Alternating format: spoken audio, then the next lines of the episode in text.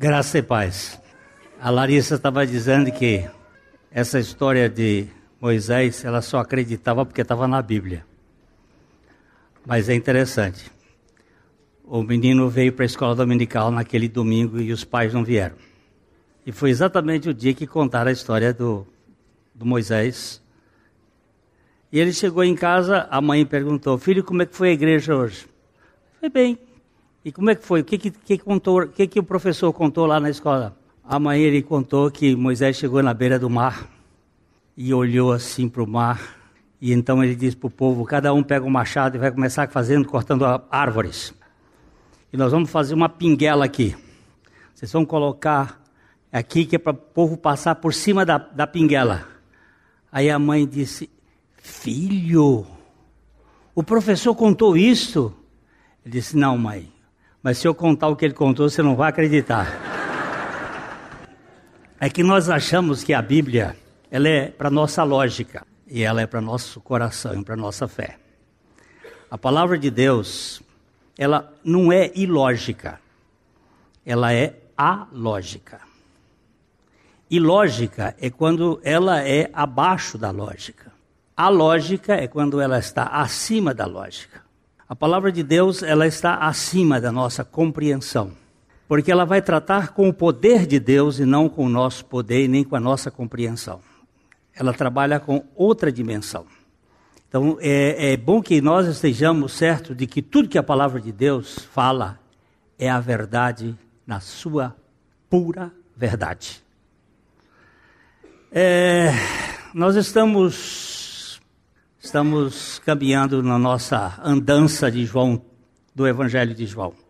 O Evangelho do Filho de Deus. Nós vamos para o capítulo 3 de João, vamos ler os 15 primeiros versículos outra vez, para a gente é, dar uma, uma. Enquanto ela lê aqui, eu vou lá no fundo pegar minha caneta. Havia entre os fariseus um homem chamado Nicodemos um dos principais dos judeus. Este, de noite, foi ter com Jesus e lhe disse: Rabi, sabemos que és mestre, vindo da parte de Deus, porque ninguém pode fazer sinais que tu fazes, se Deus não estiver com ele. A isto respondeu Jesus: Em verdade, em verdade te digo, que se alguém não nascer de novo, não pode ver o reino de Deus. Perguntou-lhe Nicodemos: Como pode um homem nascer sendo velho? Pode porventura voltar ao ventre materno e nascer segunda vez? Respondeu Jesus: Em verdade, em verdade te digo, quem não nascer da água e do espírito não pode entrar no reino de Deus. O que é nascido da carne é carne, o que é nascido do espírito é espírito. Não te admires de eu te dizer: importa-vos nascer de novo. O vento sopra onde quer, ouves a sua voz, mas não sabes de onde vem, nem para onde vai. Assim é todo o que é nascido do espírito.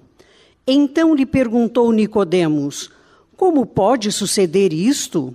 Acudiu Jesus: Tu és mestre em Israel e não compreendes essas coisas? Em verdade, em verdade te digo que nós dizemos o que sabemos e testificamos o que temos visto. Contudo, não aceitais o nosso testemunho. Se tratando de coisas terrenas, não me credes, como crereis se vos falar das celestiais? Ora, ninguém subiu ao céu senão aquele que de lá desceu, a saber, o Filho do homem que está no céu. E de modo porque e do modo porque Moisés levantou a serpente no deserto, assim importa o Filho do homem seja levantado, para que todo o que nele crê tenha a vida eterna. Pai Celestial, concede-nos a graça da revelação da tua palavra. Fala conosco, pelo teu Espírito, tanto no ouvir quanto no falar, que o teu Espírito haja para que Jesus Cristo seja glorificado. No nome de Jesus. Amém.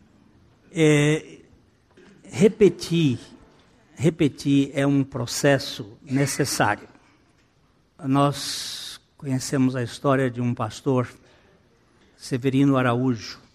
Quando ele era jovem, ele foi levado para pregar numa uma congregação.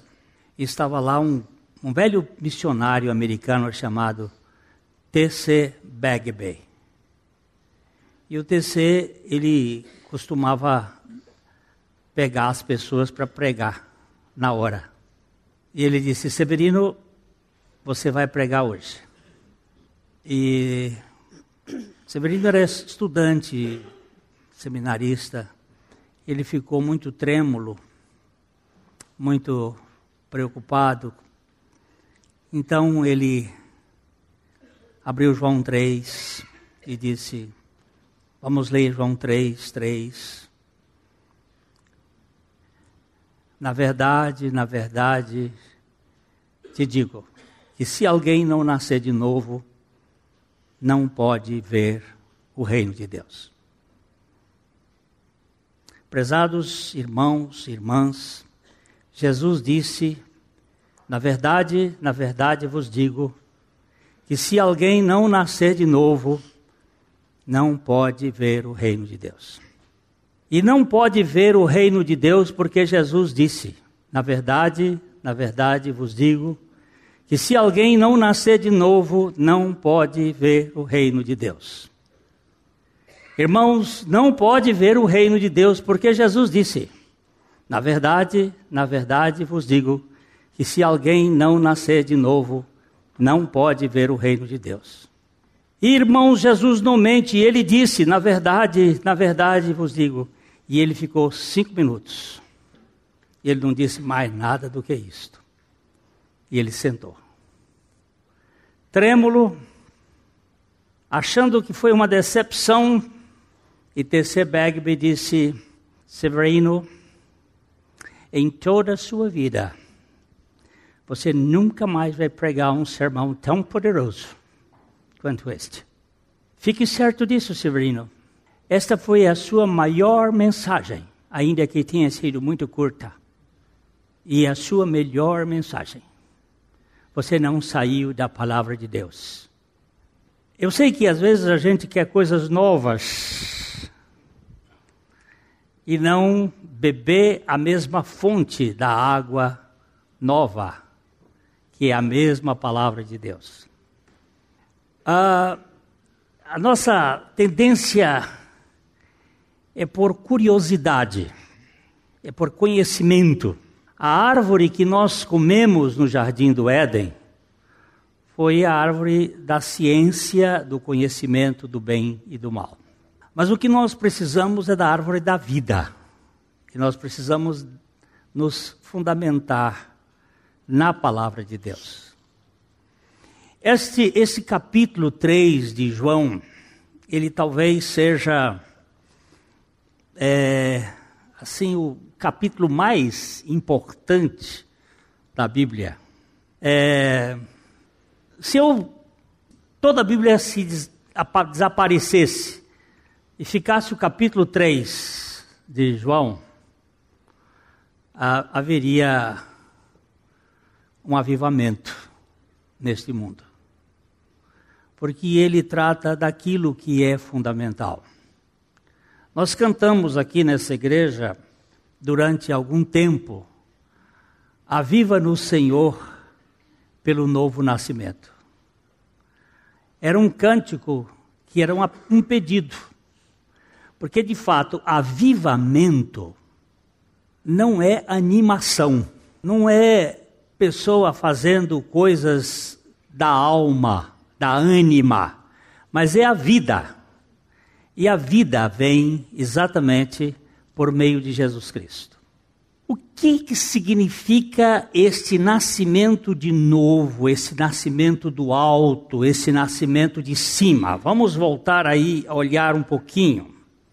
É, este, nós, nós vimos que esta palavra aqui, verdade, ela vem da palavra hebraica.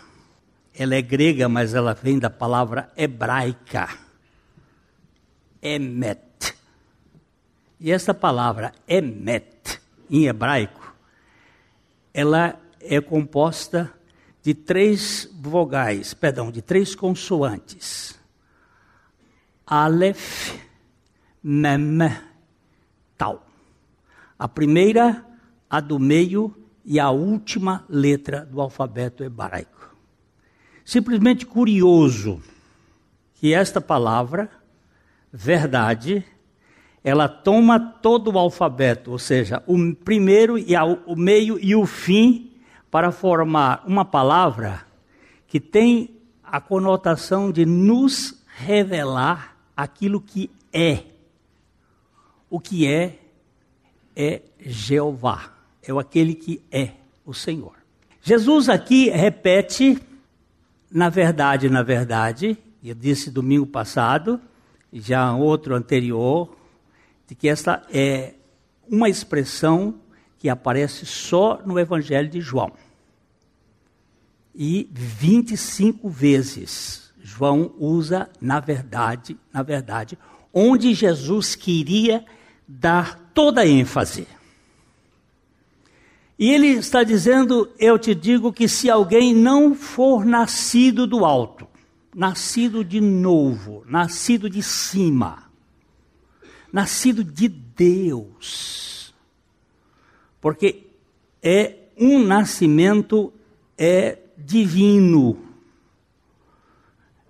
No versículo 6, Jesus disse que o que é nascido da carne é carne, e o que é nascido do espírito é espírito.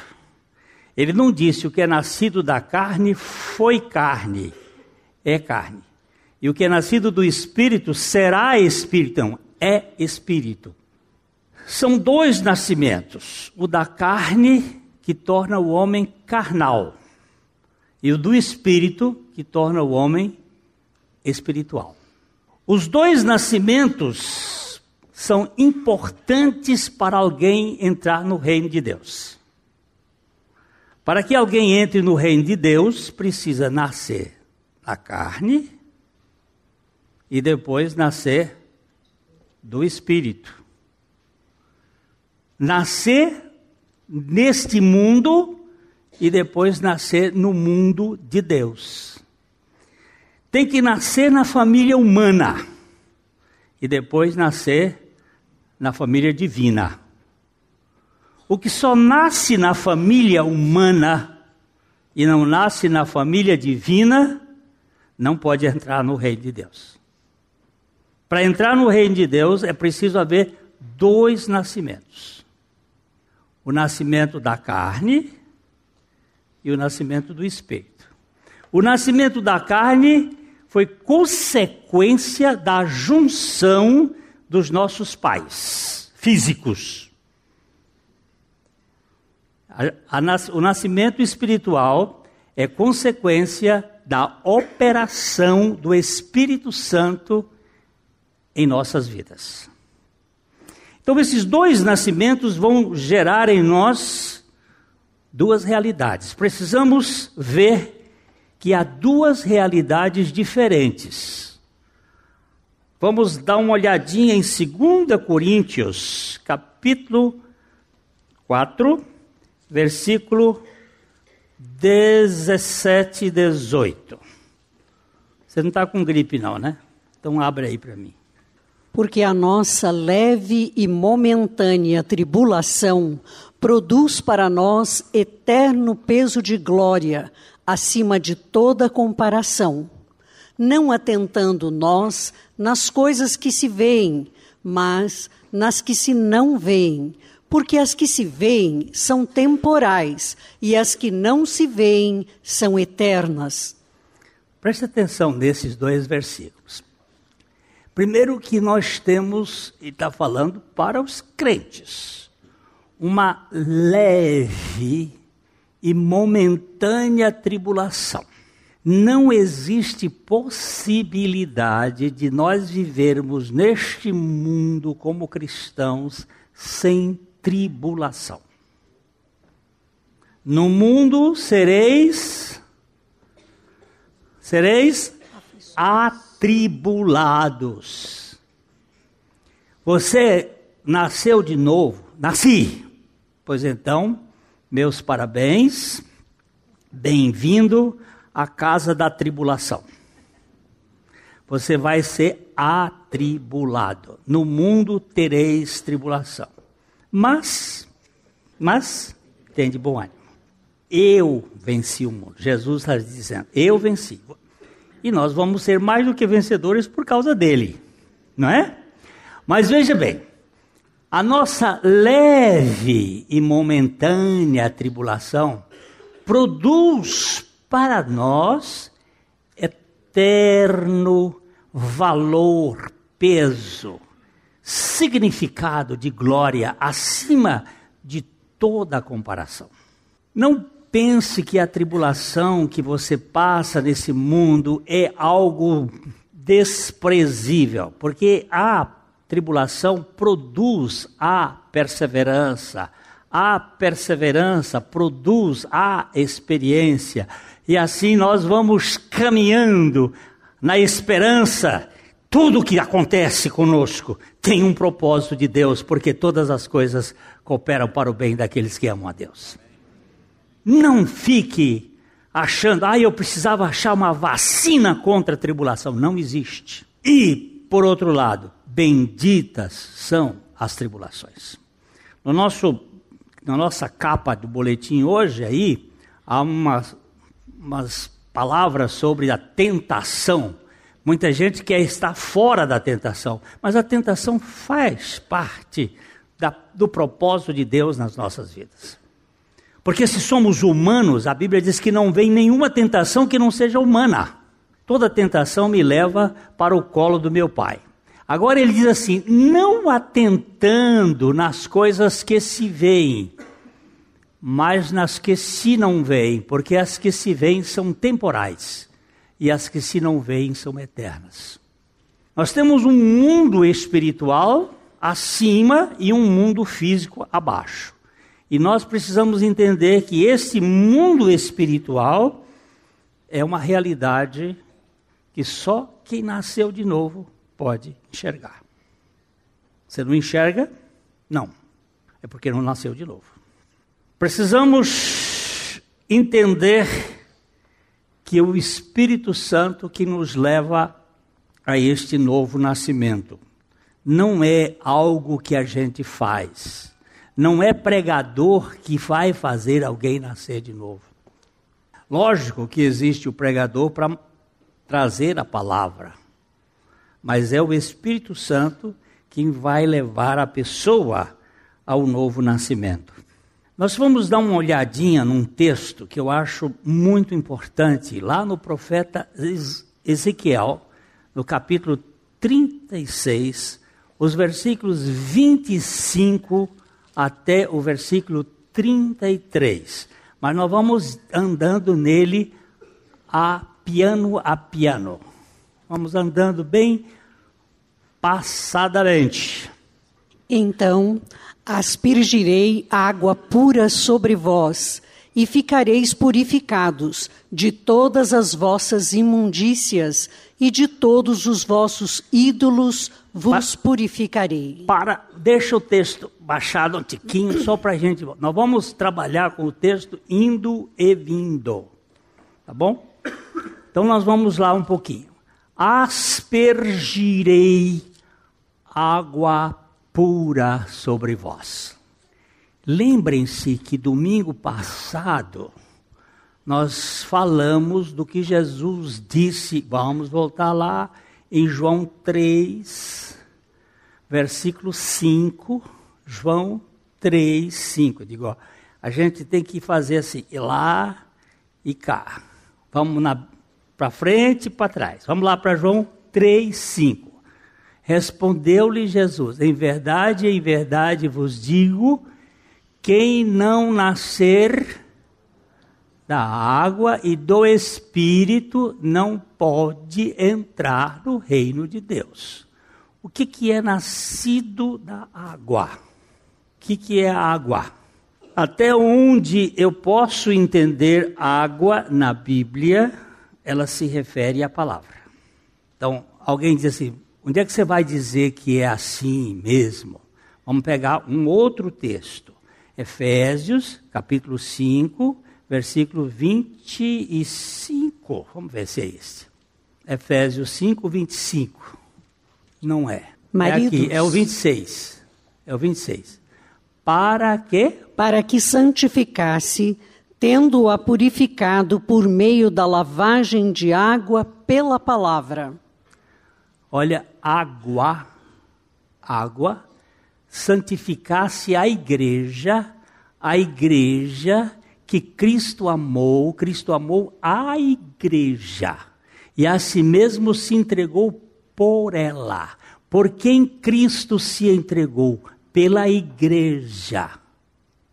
Ele se entregou pela igreja e ele fez uma obra para que a santificasse, tendo-a purificado por meio da água pela palavra. Vamos para Tito 1:5. Tito 1:5. Por esta causa. Não, não, não. Não, não peraí, peraí. Eu, eu estou perdido. É, quando ele diz, pelo lavar renovador 3,5. 3,5. Tito 3,5. Não por obras de justiça praticadas por nós, mas segundo sua misericórdia. Ele nos salvou mediante o lavar regenerador e renovador do Espírito Santo. Qual é o lavar regenerador e renovador do Espírito Santo? Qual é o lavar regenerador e renovador do Espírito Santo? É a palavra de Deus, é o fazendo em nós uma obra que só ela faz. Não é você ser batizado em água. O seu batismo em água pode atestar da sua fé, não atentando nós nas coisas que se veem, mas nas que se não veem. As coisas que você não vê é que são as coisas espirituais. E eu não vejo que eu fui crucificado com Cristo, mas eu creio. Por que você crê? Porque o Espírito Santo me fez crer. Mas eu não vejo isto. É importante batismo na água? É. Mas o ladrão na cruz não foi salvo porque foi batizado na água. Ele foi salvo porque foi batizado em Cristo na cruz. E, e Simão, o mágico, foi batizado nas águas e estava perdido. Agora, não podemos deixar de saber que é o lavar regenerador e renovador do Espírito Santo, que é por meio da palavra. Vamos agora voltar para Ezequiel 36, 25. Ele vai dizer: Então aspergirei água pura sobre vós, e ficareis purificados de todas as vossas imundícias e de todos os vossos ídolos vos purificarei. Agora eu vou fazer a substituição da palavra água pela palavra palavra, pelo verbo. Aspergirei a palavra pura. Quem é a palavra pura? Você vai com o dedo bem em cima. Quem é o verbo puro? Quem é a palavra pura? Quem é a água pura? Jesus. A sua e a minha é, atitude ao ler a Bíblia é encontrar Jesus e termos relacionamento com Ele. Porque o Salvador do mundo é Jesus e é aplicado pelo Espírito Santo. E quando ele diz aqui: aspergirei água pura sobre vós e ficareis purificados de todas as vossas imundícias e de todos os vossos ídolos, vos purificarei. Quem é o agente deste versículo todo? O que agente é aquele que faz ação. Quem é o agente? Quem é o agente disso aqui? É Deus que está dizendo. É a, eu vou dizer assim, é a Trindade. É o Pai, é o Filho, é o Espírito Santo. É a Trindade que está dizendo aqui: Eu aspergirei água pura, eu aspergirei Jesus, eu aspergirei Cristo sobre vós, e eu purificarei vós. Porque o sangue de Jesus, o seu Filho, nos purifica de todo o pecado e do pecado todo. Então nós precisamos entender que este texto está falando de novo nascimento.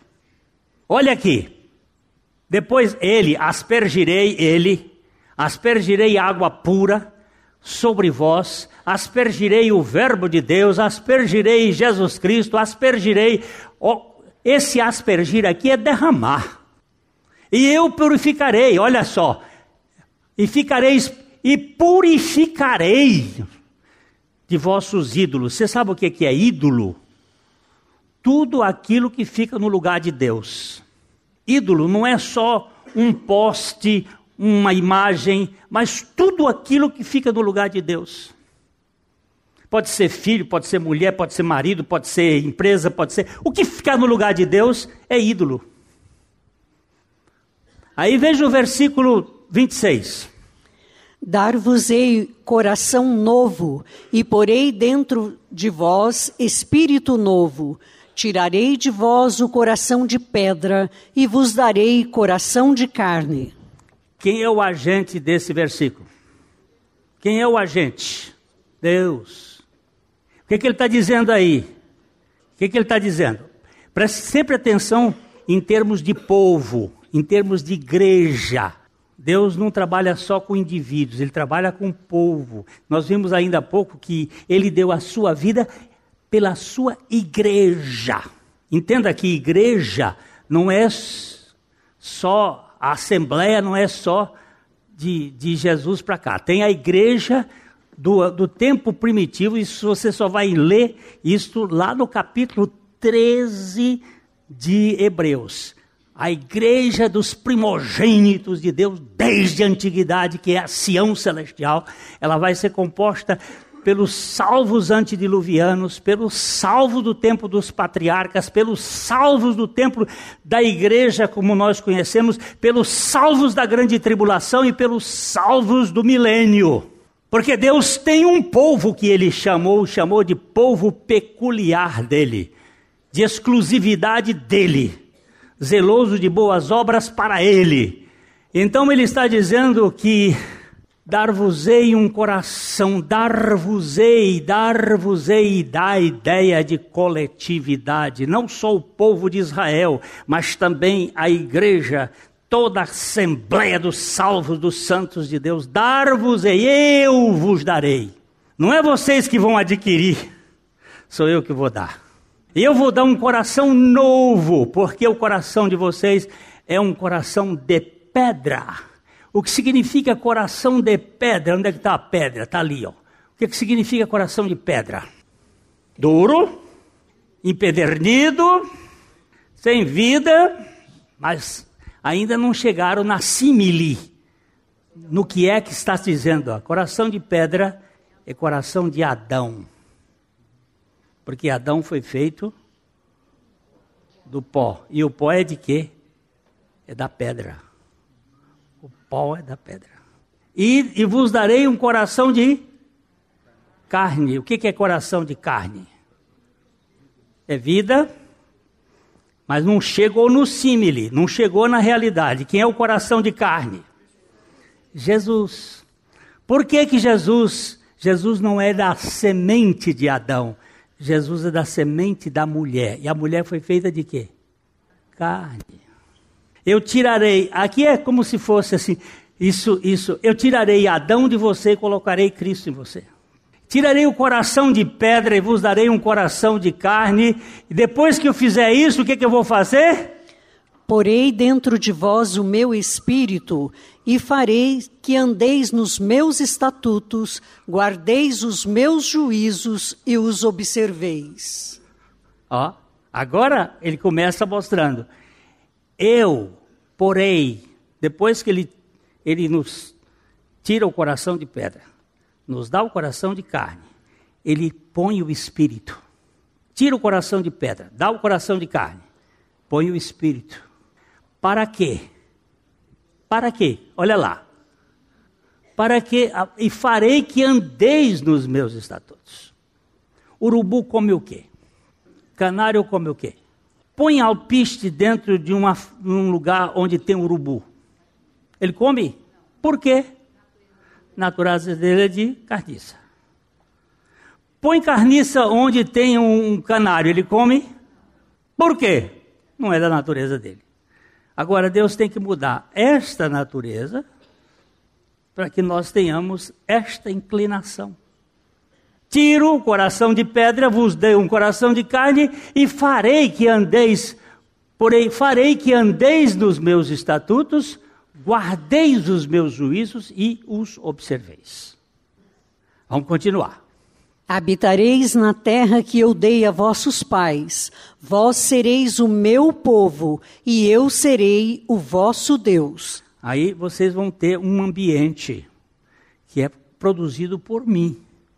Ele está falando para o povo judeu, mas isso também tem implicações com a igreja em qualquer tempo depois que ele tira o coração de pedra, que ele põe o coração de carne e que ele põe o espírito dele para que nós andemos, ele, nós temos uma congregação, temos um conjunto, temos um grupo que nós vamos conviver, que é um convívio de povo, de gente, de gente que foi salva por Jesus. O que, que significa a palavra igreja, eclésia? Chamados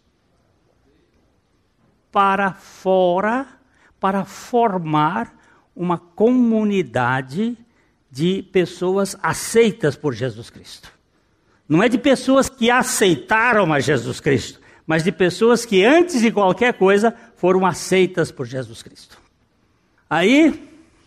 Livrar-vos-ei de todas as vossas imundícias, farei vir o trigo e o multiplicarei, e não trarei fome sobre vós. Aí ele diz: Olha, aí eu vou alimentar vocês, eu vou fazer ter pão, eu farei vir o trigo. Quando eu vejo trigo aqui, logo me intriga porque que isso não se refere à própria pessoa de Jesus, que ele disse: Eu sou o pão que desceu do céu para alimentar vocês, eu vou dar vida a vocês. Eu logo acho Jesus no trigo.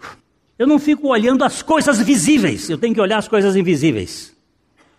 E se eu ficar olhando só as coisas visíveis, eu me perco na terceira dimensão e fico procurando governabilidade para esse mundo que é ingovernável.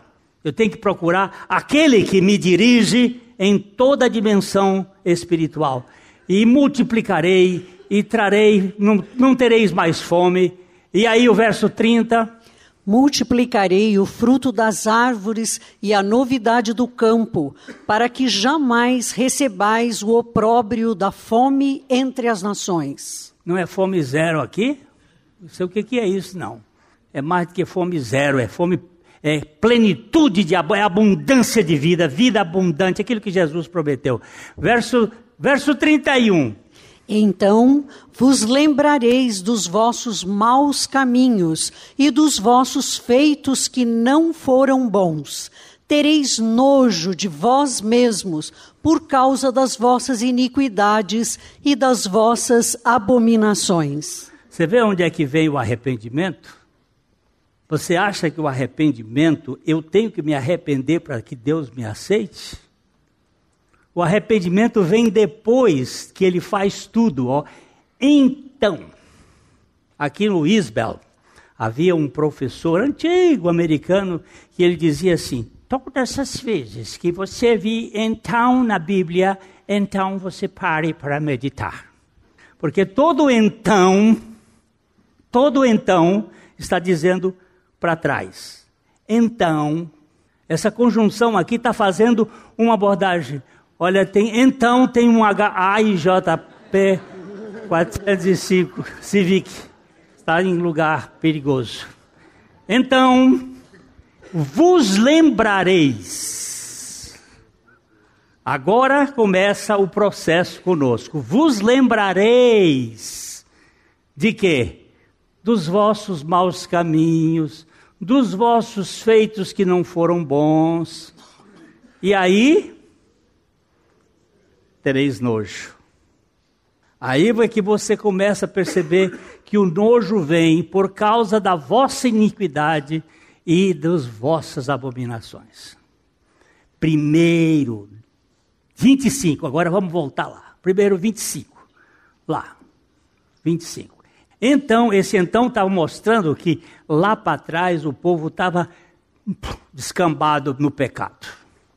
Então aspergirei água pura sobre vós. Aqui é obra divina. Toda a obra divina desse então aqui, até o então de lá, então aspergirei água pura. Então eu operarei por meio de Jesus Cristo entre vós e purificareis as vossas iniquidades e todos os vossos ídolos. Dar-vos-ei coração novo, porei dentro de vós espírito novo, tirarei de vós o coração de pedra, vos darei. Olha, eu não falei isso aqui, ó. Espírito novo e meu espírito. Primeiro ele vivifica o nosso espírito para depois o Espírito Santo vir morar em nós. Isso é ordem bíblica. Ele não põe o Espírito Santo num gambá. Ele tem que primeiro operar o gambá, para depois o Espírito Santo vir morar. E aí ele diz: Tirarei de vós o coração de pedra, vos darei, porei dentro de vós o meu espírito, farei que andeis nos meus estatutos, aí habitareis, terei fartura, fartura, e aí quando chega no 30 e 1, então, depois que você nasceu de novo, depois que você foi transformado, você que tem vida, vida dada por Deus, aí vos lembrareis Arrependimento vem em consequência da misericórdia e da graça de Deus. É diferente. Na religião, não. Você tem que se arrepender para que Deus lhe perdoe. Isto leva o sujeito a ficar desesperado. Porque ele faz, faz, faz, faz, faz, faz e não consegue. E tenta, tenta, tenta, tenta, tenta, é uma tentação terrível e não consegue, não tem descanso nunca. Mas sabe de uma coisa? A religião, ela dá a sensação de que você é importante no processo e você compra a ideia e tenta fazer a coisa, mas só que quanto mais você faz, mais cansado você fica. Não é que no, a nova criatura não faça, ela faz. Tanto querer como realizar é obra divina. Porque é Deus quem realiza em vós, tanto querer como realizar. Não é peso, é prazer. Então, aí quando vamos, vamos Vamos para o 30 aí, para frente um tiquinho. Sobe mais do, do 30. Aí depois do então, então, então. Agora veja o 32.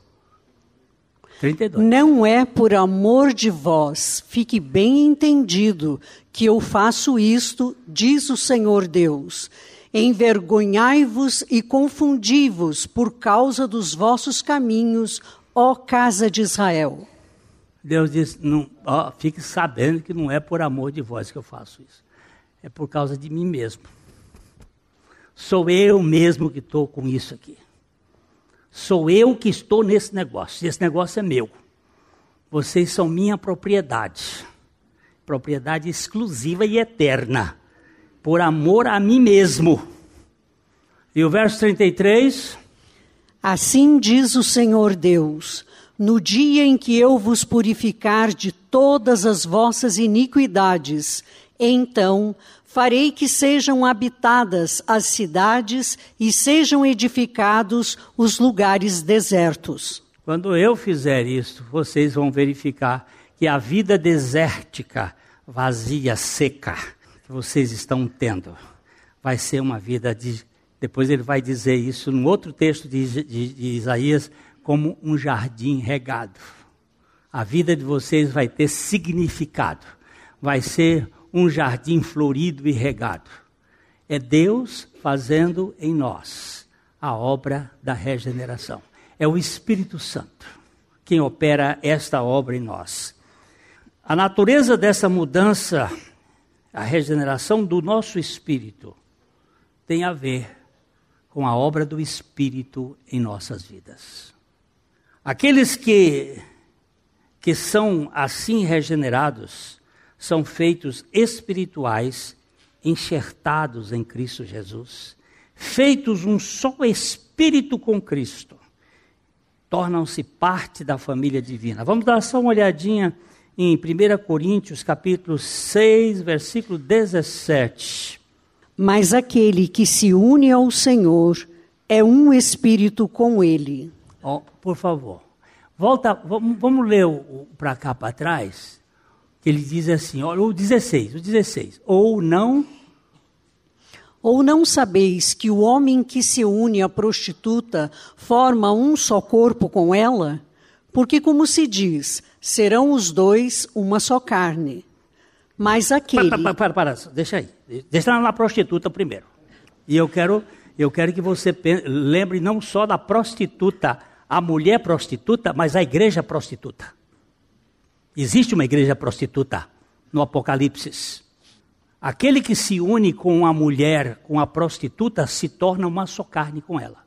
Não pense você que ao lançar o esperma no ventre da mulher, que aquele ato, depois de lavado, fica limpo. Não fica. As suas células ficaram nela e as células dela ficaram em você.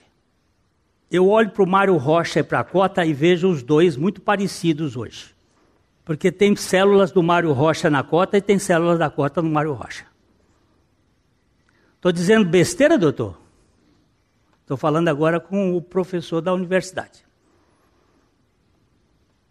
E todas as vezes que nós nos unimos com uma prostituta, um, um prostituto, nós nos, não só copulamos, nós nos identificamos. A carne dela passou para ser minha e a minha carne passou a ser dela. Pode estudar biologia. Não vamos brincar com as coisas, porque Deus não é bobo para dizer as coisas. O Espírito Santo ia botar o nome dele em cima do, de uma bobagem. Agora, aquele que se une a Cristo, ao Senhor, não se torna um corpo com o Senhor, se torna um espírito com o Senhor. Meu espírito e o dele estão unidos. O espírito de Deus está em mim e o meu espírito está em Cristo. Isso é sério, não é? É por isso eu termino aqui ó, com o Watmani, aquele homem de Deus dentro de um trem na China, viajando no trem, entram três pessoas, três homens, veio em Watmani lendo alguma coisa e disse assim: Moço, vamos matar o tempo. Por onde é que você vai? Aí ele disse para a cidade: Mais ou menos umas três ou quatro horas de trem. Vamos matar o tempo. Watmani, como? Vamos jogar uma partida de pôquer. Só um pôquerzinho aqui. Eu vou falar só um pouquinho aqui. Cuidado com baralho. Veja a origem do baralho. Quando ele foi criado. Para que ele foi criado? Com que finalidades existe o baralho? Para embaralhar a vida das pessoas. Só isto. Se você quiser estudar isso um outro dia, eu gasto um tempo. Eu fui expert jogador de canastra. Até um dia que o Senhor tirou o baralho da minha vida. Então o homem virou-se. Fechado, parede. O homem disse para o Otmani: Vamos jogar uma partida de pôquer. O Otmani disse: Infelizmente, meu amigo, eu não posso, porque eu não tenho mãos. E os homens olharam para ele: E essas duas mãos de quem são? Era só o que ele queria. Era só o que ele queria. Essas mãos são de Jesus. E por três ou quatro horas Watmani falou de Jesus para aqueles quatro homens. E não desceram naquela estação três ou quatro, quatro jogadores de pôquer. Desceram quatro nascidos de novo. Enquanto isso, ele pregou o evangelho e o Espírito Santo fez a obra. E ele conta isso como remir o tempo e não gastar o tempo. Remir o tempo é falar daquele que tem o poder de transformar as pessoas. Ele não vai condenar ninguém, ele já condenou lá na cruz. Então, queridos, o Senhor der oportunidade, a gente volta. Eu ia falando e vou falar ainda sobre como fazer esta obra que ele disse: Eu levantarei como Moisés levantou a serpente no deserto. Assim o filho do homem será levantado, para que todo aquele que nele crê não pereça, mas tenha a vida eterna. Amém. A mensagem que você acabou de ouvir faz parte do Ministério de Comunicação Palavra da Cruz. Temos um grande acervo de estudos bíblicos em áudio e vídeo. Distribuímos também gratuitamente o jornal mensal Palavra da Cruz. Entre em contato conosco pelo fone 0 operadora 43 33 728900 ou pelo e-mail livraria@piblondrina.com.br. Visite-nos pelo site www.livrariapiblondrina.com.br ou acesse www.piblondrina.com.br. Graça e paz.